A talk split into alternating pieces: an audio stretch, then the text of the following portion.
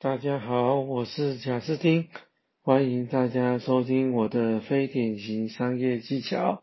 那今天我想要跟大家分享的是一个比较严肃的话题，就是如果业务人员业绩达不到，要怎么办呢？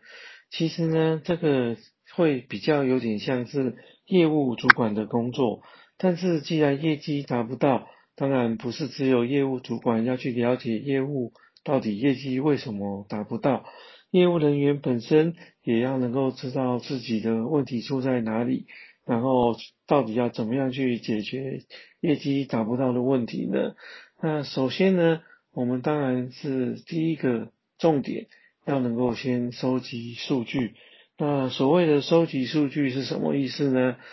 就是你要收集你的每个月的业绩的实际上的状况。然后，当然，再来就是你的客户拜访的数量状况，你的客户类型有什么不一样？然后你的报价单的金额总金额有多少？有多少个报价单？然后再来就是你的成交率等等等等的资讯。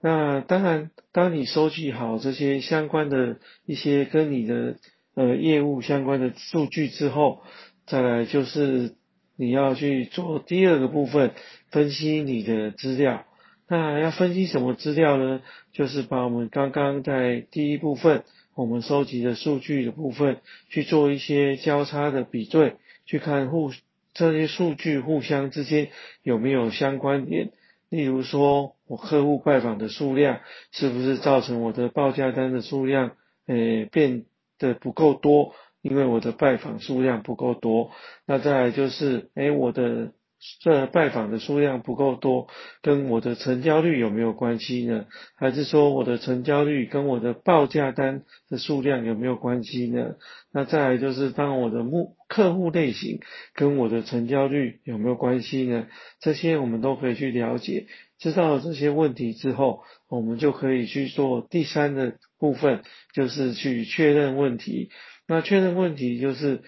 呃，到底我们是不是因为刚刚提到的我们的时间规划有问题嘞，还是数量拜访有问题嘞，还是我们的客户类型有问题，还是到底是什么地方有问题，还是因为杂事太多，还是验收的延迟没有办法结案？成交率太低等各方面造成的问题，所以我们必须要去确认问题之后，然后再来去想办法去找到问题点，去解决这个问题点。那当然问题的种类非常的多，那希望大家能够好好的去想一下，到底真正的问题出在哪里？也有可能是因为竞争对手的问题呀，也有可能是价格的问题呀，也有可能是。售后服务的问题，所以啊，这确认问题才会有办法知道说我们的业绩达不到，是不是只是很单纯的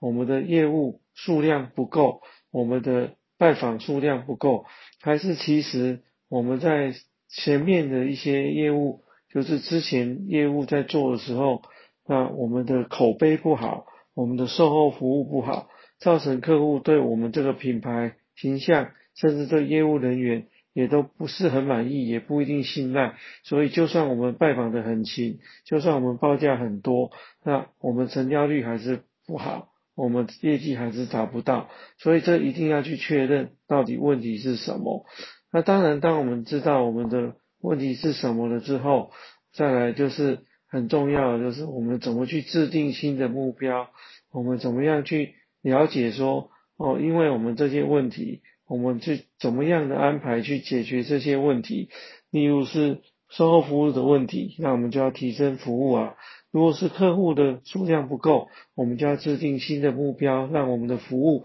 能够做得更好啊。那当然，如果是因为我们找客户找得不好，或是我们的目标客户不对，那我们就要去想一下，我们到底还有没有什么新的市场啊？我们还有没有什么新的应用啊？能够去把这个新的蓝海找出来，能够做到更多的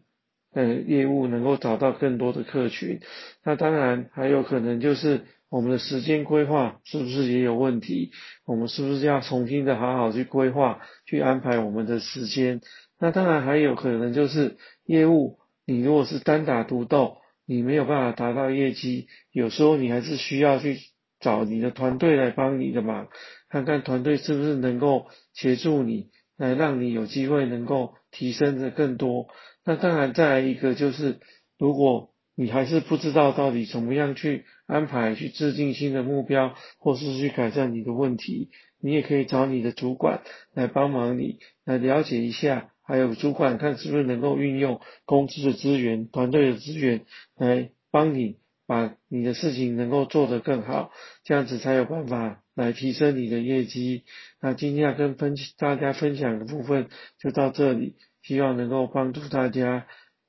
谢谢，拜拜。